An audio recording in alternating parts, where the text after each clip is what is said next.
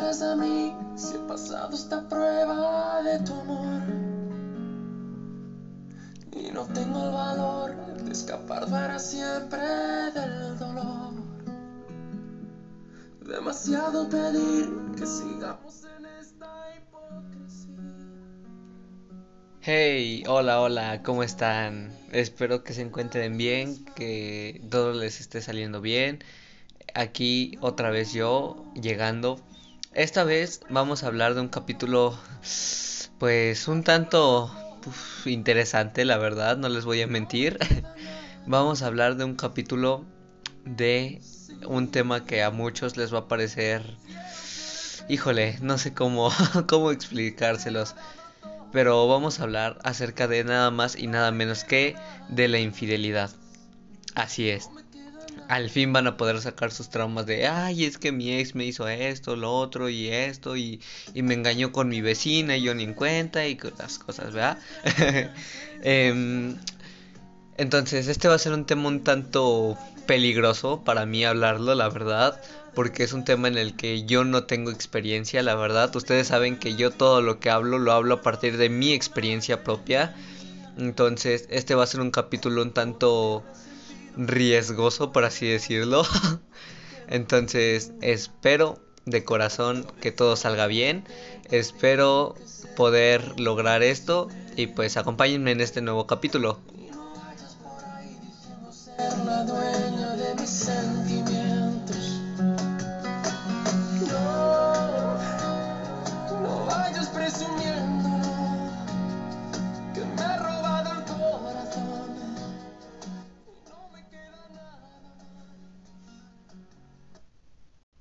Pues bien, vamos a comenzar con este capítulo que pues como ya les comenté hace un momento, pues se trata de un tema un tanto pues mm, digamos un tema en el que yo no soy tan experto, es el tema de la infidelidad.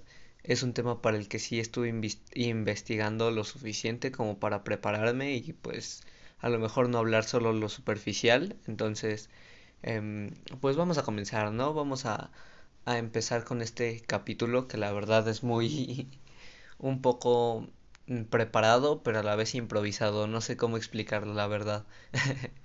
Entonces, eh, pues bueno, vamos a comenzar diciendo qué es una infidelidad, ¿no? Entonces, podemos decir que una infidelidad es mm, popularmente son, digamos, acciones afectuosas de algún tipo romántico que ya pueden ser a corto o largo plazo. Es decir, a corto, pues todos sabemos que es de, de un año, o sea, do- de 12 meses a la fecha, ¿no? O sea, puede ser 12 meses, 5 meses, 2 meses, 15 días, cosas así, ¿no?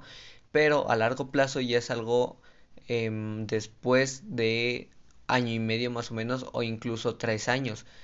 Es decir, largo plazo ya indicaría para, no sé, tres años, cinco años, diez años. Entonces, esas son, ¿no? Las, las relaciones del tipo romántico, sea a corto o largo plazo, que pues son establecidas con personas distintas a un vínculo oficial en el que se mantienen, digamos, en secreto, ¿no?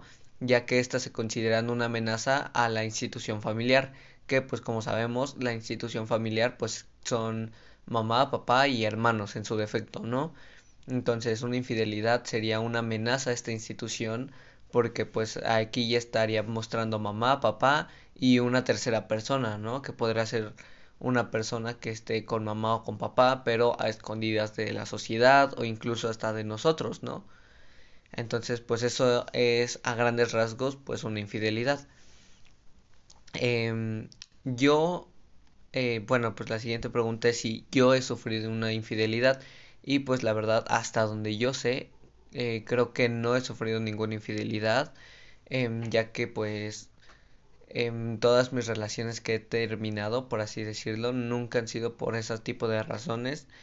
Afortunadamente han sido por otro tipo de razones y no por alguna infidelidad. Entonces, pues no, la verdad no, nunca he sufrido de, de que me sean infiel o algo así, ¿no? Entonces, pues digamos que por eso, incluso en un principio decía en este capítulo que pues no, la verdad yo no era, me sentía muy experto en este tema. Entonces, pues es más o menos por eso, ¿no? Porque realmente a mí nunca me han sido infiel, entonces, em, pues digamos que eso, ¿no? Pues bueno, vamos a pasar a la siguiente etapa que sería saber quién es más probable que sea infiel. A lo mejor simplemente con hacer esta pregunta algunos dirán eh, los hombres o las mujeres, ¿no? Y cosas así. Pero pues les decía, ¿no? Yo para este capítulo pues em, digamos que me preparo un poquito más que con anteriores. Entonces em, podemos decir que efectivamente para los que dijeron que las mujeres son más infieles, déjenme decirles que efectivamente están en lo incorrecto, ya que hay un estudio de em, la página BBC News en la que dice que los hombres llegan a ser eh, el doble de casos de, de hombres casados en los que se han admitido, por así decirlo, haber mantenido relaciones sexuales con alguien que no sea su cónyuge. Es decir, que en, una población de 100 hombres, em, digamos, em, que en mujeres saliera que, no sé, 20 son, son infieles y que han admitido ser infieles. En el caso de hombres son el doble, es decir, 40 hombres casados admiten haber tenido, em, digamos, relaciones sexuales con alguien que no sea su esposa, ¿no? Por así decirlo. Entonces, eh, pues miren, aquí también incluso aparece que em, en un estudio en el que hubo una encuesta nacional de actitudes sexuales y estilos de vida del 2000, se encontró que alrededor del 15% de los hombres había sostenido relaciones o más bien dos relaciones al mismo tiempo en el año anterior mientras que en el caso de las mujeres solo existía ese en un porcentaje menor, es decir, en el 9%. Entonces, pues eso sería por parte de eh, quién es más probable que sea infiel, ¿no? Entonces aquí ya podemos decir que el hombre llega a ser más probable que sea infiel. Ahora, el que esto sea cierto no quiere decir que realmente todos los hombres lleguen a ser infieles, ¿no? Esto pues digamos, eh, yo lo dije en un caso hipotético, ¿no? Que a lo mejor de 100 hombres, a lo mejor eh, 40 llegan a ser infieles, pero en caso de que 20 mujeres sean infieles. Es decir, en una muestra en la que hayan 100 personas, tanto hombres como mujeres, en las que, por ejemplo, dos mujeres son infieles, a lo mejor cuatro hombres nada más son infieles, de 100, ¿me entienden? Entonces, el que los hombres lleguen a ser más infieles no significa que todos lo seamos. Eh, y la verdad yo hablo aquí más por mí porque pues no puedo hablar por todos los hombres aquí. Aquí sí cada quien hable por sí mismo. Yo nunca he sido infiel y a mí no me gustaría hacerlo. Em, de hecho, la siguiente pregunta es pues ¿qué es para mí una infidelidad, no? Entonces, pues para mí una infidelidad es prácticamente la definición que di al principio de este capítulo en la que hablaba de, de que una infidelidad es prácticamente tener, em, digamos, relaciones del tipo romántico en el que eh, se mantengan en secreto. Y pues a lo mejor yo no lo digo tanto porque amenaza una institución familiar, sino que para mí una infidelidad es más como, pues sí, el tener una relación eh, del tipo romántico, más o menos con otra persona y que a lo mejor Em, se esté con la pareja con la que está casada o demás, pues no sé, por compromiso, por los hijos, por esto, por lo otro, etcétera, ¿no? Entonces, mm, yo creo que para mí una infidelidad en un matrimonio, sí, porque hay diferentes tipos de infidelidad para mí, entonces en un matrimonio sería pues un pues esas relaciones afectuosas en secreto con personas que pues se puede tener una, eh, un secreto, ¿no? Porque puede, como les decía, ¿no? Puede amenazar a los hijos, a la esposa y demás, ¿no?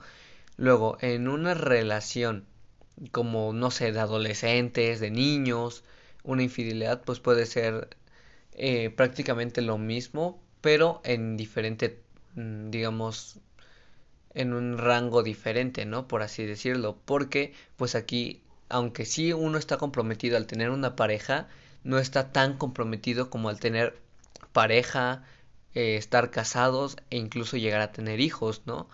Entonces yo siento que es una infidelidad muchísimo más grande eh, la que se haría cuando uno ya tiene una familia establecida que la de cuando apenas son novios. Ojo, eh, no le estoy defendiendo, solo estoy diciendo que en mi opinión, eh, digamos que una infidelidad de, de ya un matrimonio es más fuerte que una infidelidad eh, de pareja, ¿no? De novios. ¿Por qué? Porque como les digo, ¿no? Una pareja de novios pues nada más puede terminar en caso de que se detecte alguna infidelidad y hasta ahí, ¿no? Pero en un matrimonio es mucho más difícil. ¿Por qué? Porque ahí ya viene que el divorcio, que el 50% de los bienes, que los hijos, que las custodias y demás cosas, ¿no? Entonces, para mí una infidelidad más grande o que puede ser más caótica es una infidelidad dentro de un matrimonio. Eh, pero sí más o menos una definición de lo que para mí es una infidelidad es pues eso, ¿no? Tener esa relación romántica con una persona que no es tu pareja, em, digamos, no quería utilizar este término, pero digámoslo así, ¿no? Como la pareja oficial, por así decirlo, ¿no? Entonces, eso sería como más o menos para mí una infidelidad. Entonces, pues vamos con la siguiente pregunta que pues la siguiente pregunta eh, sería de cuáles son los motivos más comunes de la infidelidad. Entonces, igualmente estuve buscando y aquí encontré un artículo de en internet de Somos, que son patologías y formaciones, una eh, una página de clínicas patológicas en Madrid. Entonces, pues obviamente lo encontré en internet, ni modo de irme a una biblioteca en Madrid.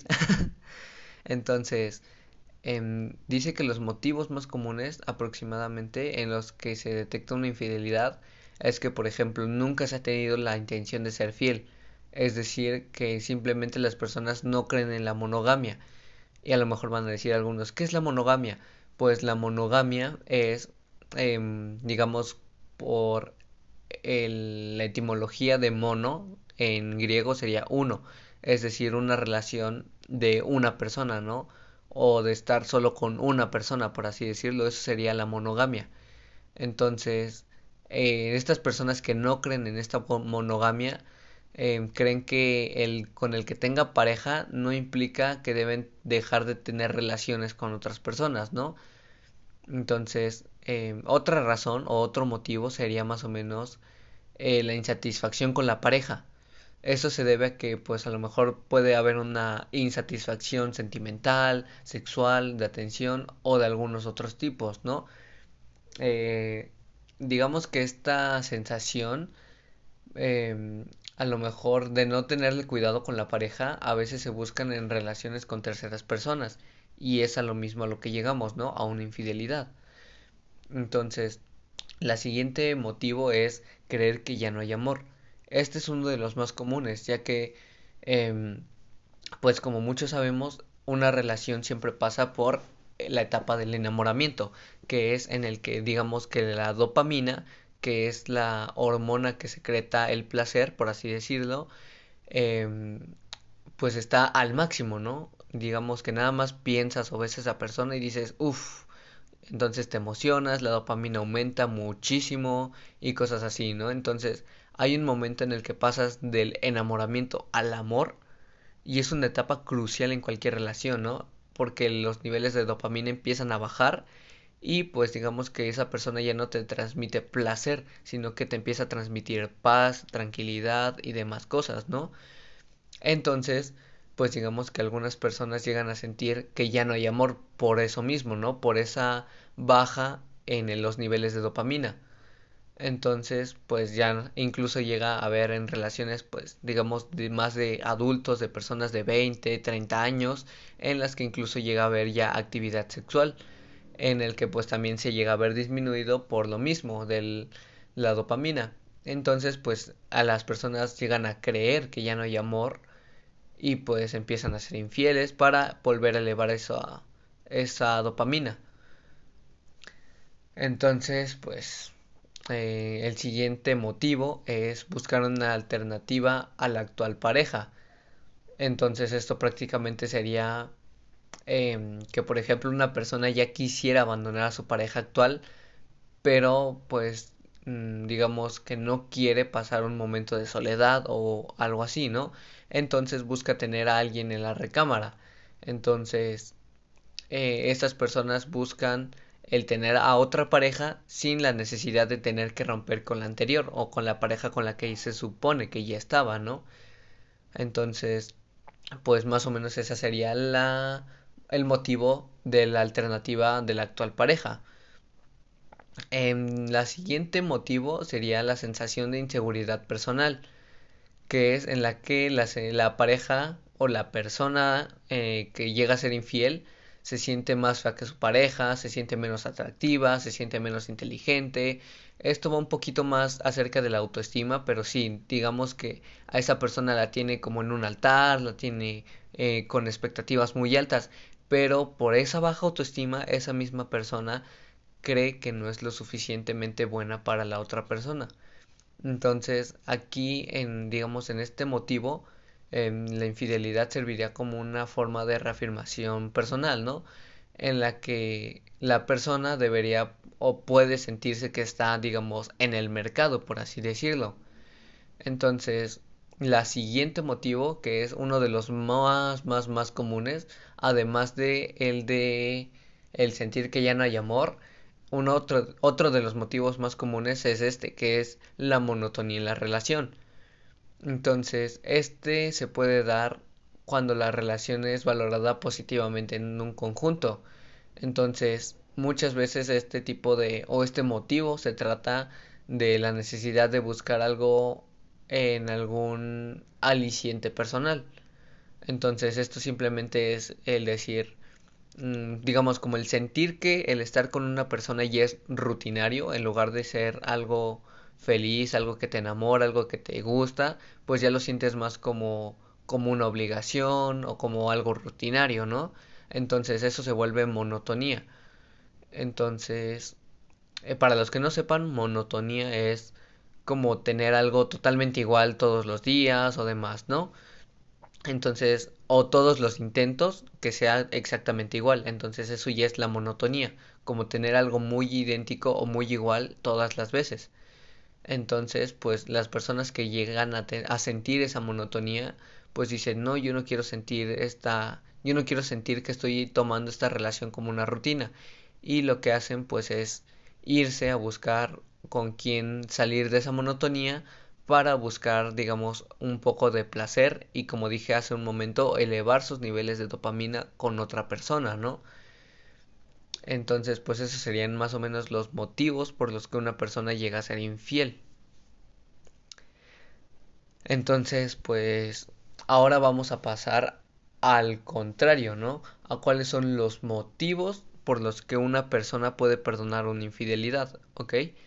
Entonces, eh, esto viene en otra, en otro artículo igual de internet.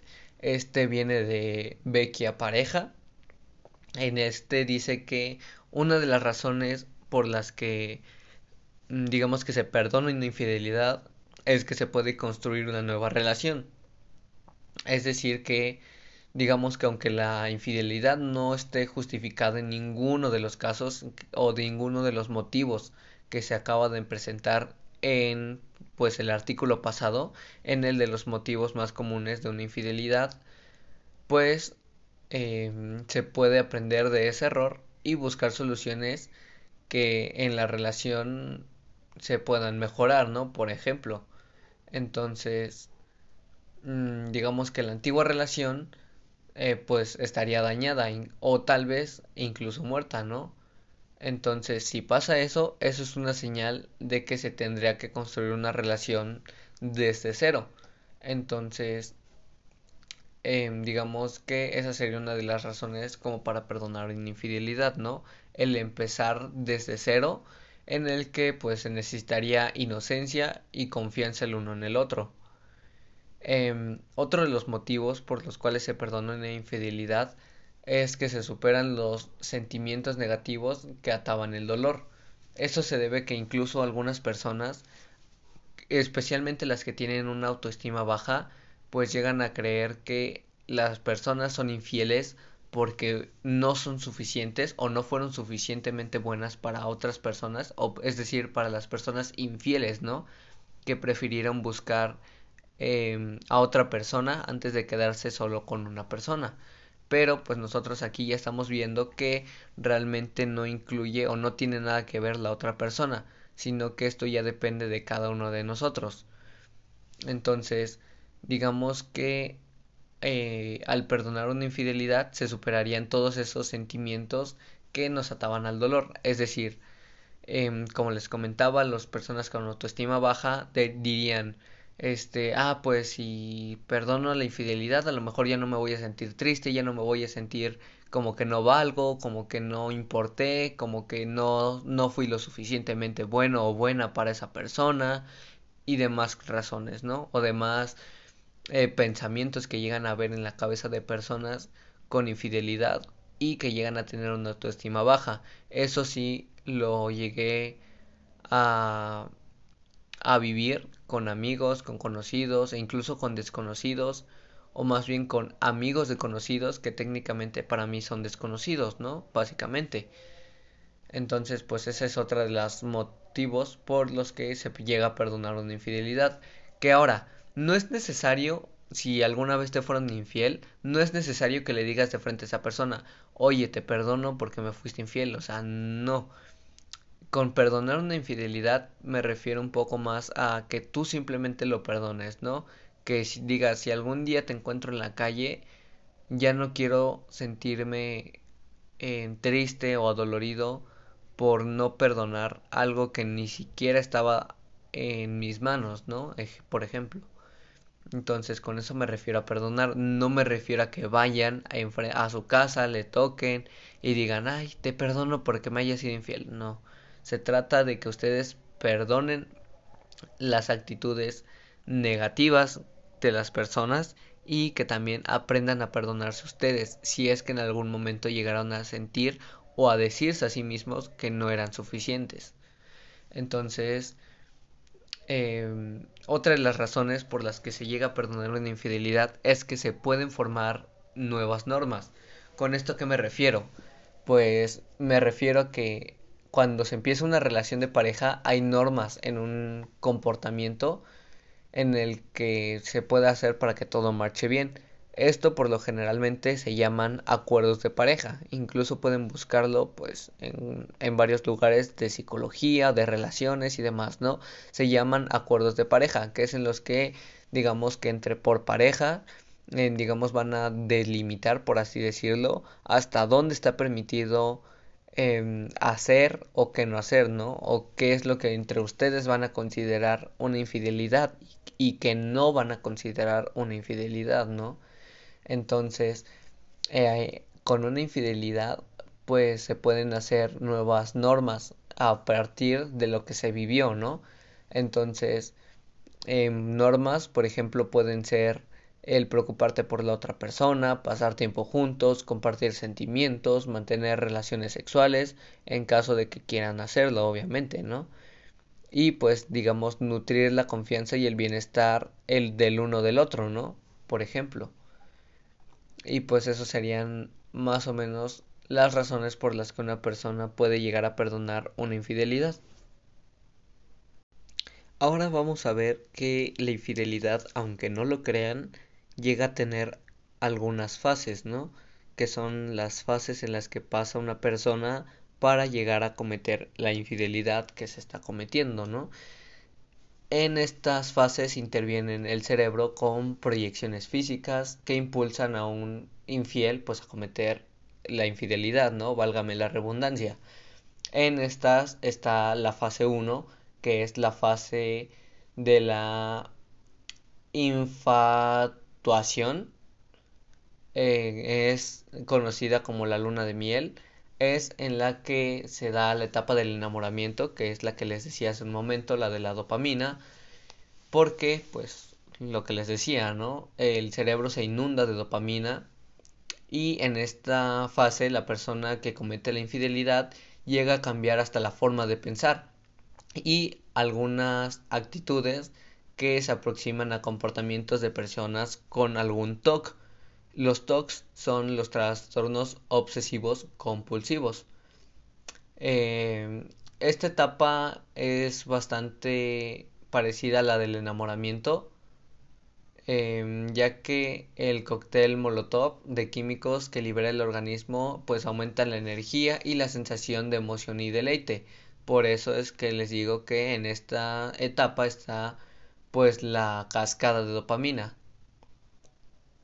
Em, la siguiente fase es la de la vinculación es una fase en la que se puede denominar como en la que la oxitocina, que es la hormona del amor, eh, inunda el cerebro, o sea, la dopamina ya no es, digamos, esa hormona, sino que ya es la oxitocina y provoca que el sentimiento del amor, apego y el acercamiento crezca entre personas vinculadas a una infidelidad. Eh, cuanto más tiempo se alarga una infidelidad, eh, se libera más la oxitocina. Entonces, el aceleramiento de dos personas cambia y se producen situaciones en las que se puede iniciar una relación y en tales casos dejar a sus actuales parejas. Y pues la última fase es la fase del secreto, en la que ambas partes de seguir con la aventura acuerdan mantenerla en silencio, que pues no es bueno para el cerebro, ya que según especialistas eh, pues realmente no es algo bueno. Eh, algunos neurocientíficos dicen que es mejor confesar los secretos porque la retención puede interferir con la función cerebral. Em, este artículo lo estoy sacando de, internet, obviamente, otra vez, de El Diario de Sevilla. Entonces aquí mismo me viene la pregunta, ¿la infidelidad es una patología? Y es una pregunta que quise añadir a este capítulo porque a lo mejor es algo que no nos ponemos a pensar. Y si la infidelidad realmente es una patología, así como existe, no sé, la hipertensión, la diabetes, que son patologías de algunos síntomas que se llegan a presentar o de alguna falla, no sé, en la sangre, en, el cuerpo, en los riñones, en los hígados, en el hígado, perdón, no tenemos dos hígados, tenemos solo uno. Em, y demás cosas, ¿no? ¿Qué tal si la infidelidad es una patología por un cambio o por una enfermedad en el cerebro? Entonces, pues me pareció una pregunta interesante de agregar a este capítulo, ¿no? Entonces, pues eso sería lo siguiente al hablar, ¿no? ¿La infidelidad realmente es una patología? Antes de yo decirles y contestarles la pregunta, quiero que ustedes lo piensen. Les voy a dar, no sé, un minuto si quieren para pensar realmente es una patología la, la infidelidad.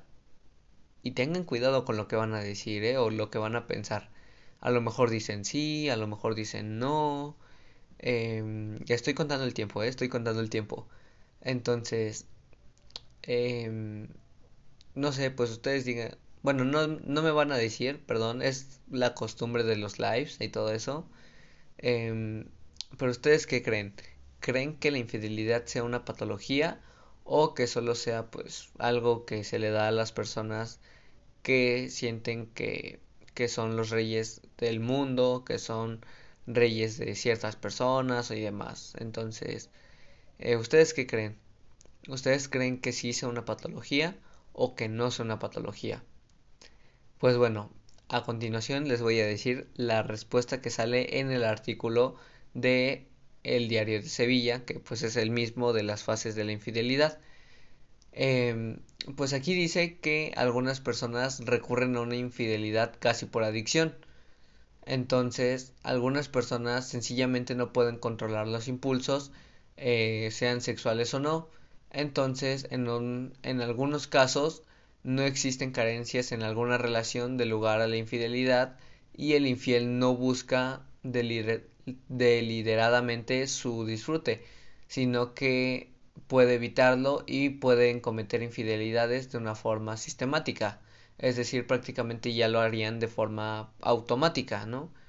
Entonces, em, digamos que una investigación hecha por la Universidad de Florida determinó que una persona infiel tiene una tendencia de apego denominada el apego inseguro, que es pues una teoría eh, propuesta por John Bowlby.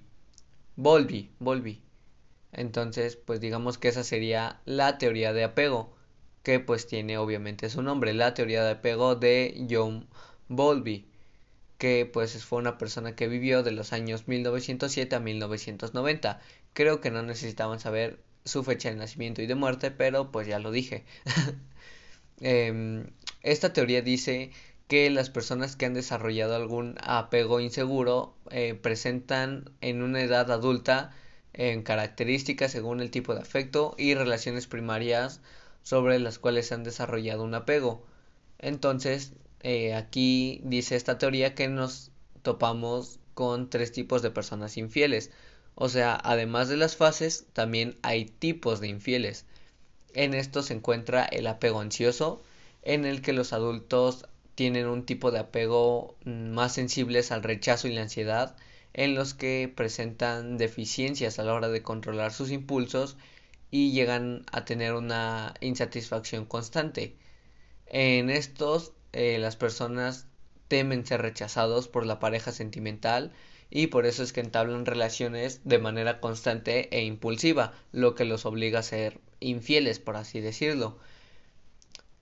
Em, algunas de las investigaciones hechas dicen eh, que las personas infieles suelen ser las más celosas porque pues eh, digamos que revela un complejo de inferioridad y una autoestima débil, que es lo que estaba comentando hace un rato con ustedes, ¿no? Entonces, el siguiente tipo de, de apego es el apego evitativo. en este, o sea, las personas se muestran frías, tienen tendencia a mantenerse distantes, entonces sus relaciones serán menos profundas o conferirán menor carga emocional. Estas pues más o menos son eh, presentadas con conductas esquivas, perdón, o sea, de esquivar. eh, tiene altos niveles de hostilidad y agresividad. Entonces la persona infiel no tendrá el eh, digamos que el mismo peso emocional que para el común de las personas, ¿no? Por así decirlo.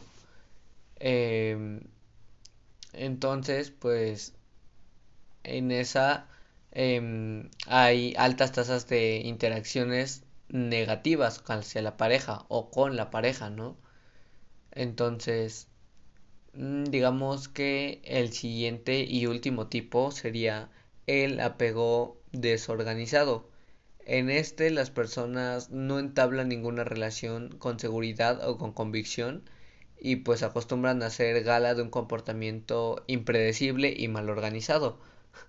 En este caso, este tipo de personas no son muy compresivas y pues llega a ser difícil ser, em, digamos, comprendidas por su contraparte, es decir, por su pareja, ¿no? En estas, digamos que las características de este tipo de personalidad que es el apego desorganizado, em, contribuirán a que esta persona tenga poca continuidad, digamos que en la relación, ¿no? Es decir, em, puede que la persona termine pronto con sus parejas, por así decirlo, ¿no? Entonces estas serían las fases em, y estaría contestada la pregunta de si es o no una patología y además pues se ven más o menos los tipos de personas infieles que hay, ¿no? Pues bueno, ya prácticamente como opiniones finales, yo puedo decir que la infidelidad es algo en cierto modo molesto, em, pues digamos para las personas que lo sufren, que pues como yo les dije al principio del capítulo, em, yo afortunada o desafortunadamente no he sufrido de ninguna infidelidad y espero realmente no, no sufrirla por ahora. Em, yo creo que las infidelidades, así como pueden llegar a ser malas para nosotros, tal vez incluso son malas para las personas que lo están haciendo o lo están sufriendo, ¿no? Porque, pues como aquí dice, pues muchas veces se llega a ver con desórdenes emocionales y demás cosas. Entonces, pues no sabemos realmente a ciencia cierta porque a veces las personas llegan a ser infieles. Eh, sin embargo, yo sigo sin, sin apoyar esta, estas cosas. Yo siempre he dicho que es algo que está totalmente mal, que es muy incorrecto, que no se debería hacer, pero pues se sigue haciendo, ¿no? Entonces, em, yo creo que la infidelidad es algo que pasa, que va a seguir pasando y que lleva pasando mucho tiempo, ¿no? Entonces es algo que con el tiempo tal vez se quite o tal vez no, tal vez se haga más común y tal vez en algún punto sea, digamos, lo, lo real, ¿no? Que las relaciones de dos pues dejen de existir para ver relaciones de, de tres, cuatro, cinco parejas, ¿no? Por así decirlo. Entonces, pues, esas serían como mis opiniones finales acerca pues de este tema, ¿no? Em, yo personalmente siento que las infidelidades son lo peor que le puede pasar a una persona, sobre todo cuando la persona está muy encariñada o enamorada de la persona y la otra persona pues está siendo infiel, ¿no? Entonces, por esa parte yo sí llego a pensar que llega a ser más doloroso para la persona que no está siendo infiel, ¿no? Que ahora bien, hay personas que incluso, o relaciones más bien, en las que los dos están siendo infieles y pues es como que mm, a veces ya hasta el mundo sabe que son infieles o hasta ellos mismos saben que se están siendo infieles, pero no terminan. Entonces ahí sí ya no sé, ya no sé qué decirles, ¿no? Yo siento que eso sí ya son casos perdidos. pero pues yo creo que esto sería lo último o mis opiniones finales acerca de este capítulo y de este tema de la infidelidad. Y pues bueno, mi gente, espero que les haya gustado este capítulo de hoy. Em, de verdad espero que lo hayan disfrutado. Em, pues yo la verdad, como siempre, me la paso muy bien grabando aquí en el podcast. Este fue un capítulo que la verdad me gustó. Em, no sabía que podía encontrar tanta información acerca de las infidelidades. Espero que les haya servido, que les haya ayudado. Em, si contesté algunas de sus dudas o les di algunas más que a lo mejor no, no habían tenido, pues espero habérselas dado y habérselas resuelto a la vez. Em, si les gustaron, pues como les dije, fui comentando como cada uno de los artículos que fui, de los que fui sacando la información. Em, está prácticamente eh, eh, ¿cómo se llama? El BBC News, el Somos, eh, Psicología y Formación, Clínicas Psicológicas en Madrid, está Vecchia Pareja y está Diario de Sevilla, que fueron las páginas de las que fui sacando los artículos. Entonces, si quieren pasar a leerlos o cosas así, pues, eh, pues, no sé, yo creo que pues está bien, ¿no? Para que fomenten la lectura y de paso se informen sobre la infidelidad. Que pues no creo que haya alguien que no sepa de la infidelidad, ¿verdad? Pero pues por ejemplo, ¿no? Que yo no sabía que habían tipos de personas infieles o que habían fases para ser infiel. Entonces, eh, pues espero que les haya gustado este capítulo, espero que les haya dejado algo, que hayan aprendido algo, que les haya eh, gustado, que les haya movido algo. Em, yo creo que en este capítulo, más que la infidelidad, me gustaría promover la investigación, ¿no? Porque pues es algo que yo trato de hacer en cada capítulo de mi podcast, pero aún así a veces veo cada persona que, ay, no, no, no, no. Entonces me gustaría fomentar un poquito más la investigación. Así que díganme, ¿les gustó la parte en la que estuve diciendo de dónde iba sacando la información? Sí, sí, para que pues podamos hacer eso en capítulos próximos. Em, ustedes saben que estos podcasts los hago en parte con lo que yo sé y otra parte pues con cosas que vaya leyendo, que vaya encontrando, incluso por casualidad en Facebook, cosas así. Entonces, pues ustedes díganme, ¿les gustó o no les gustó que les dijera los artículos, los nombres, las páginas y todo eso, ¿no?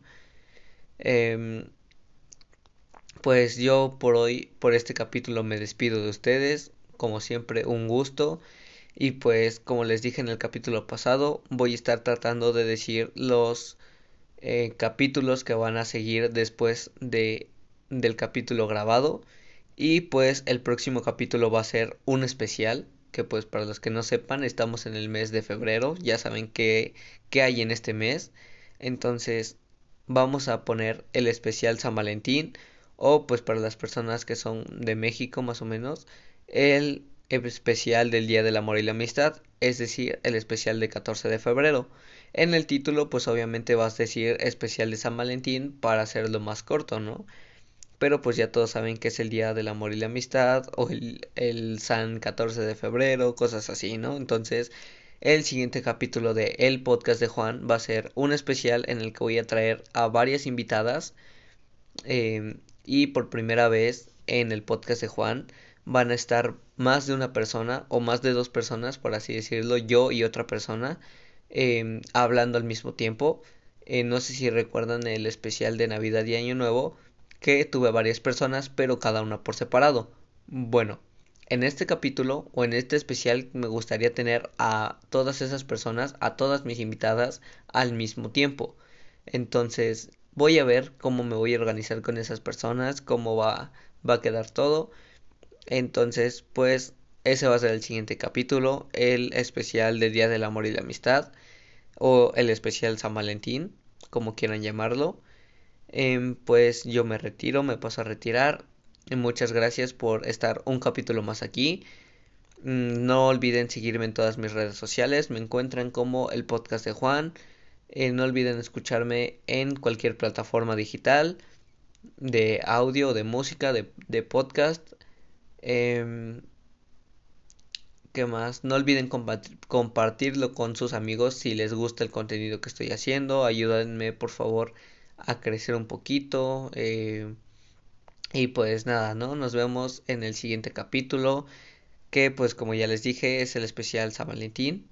Eh, nos vemos y pues chao chao.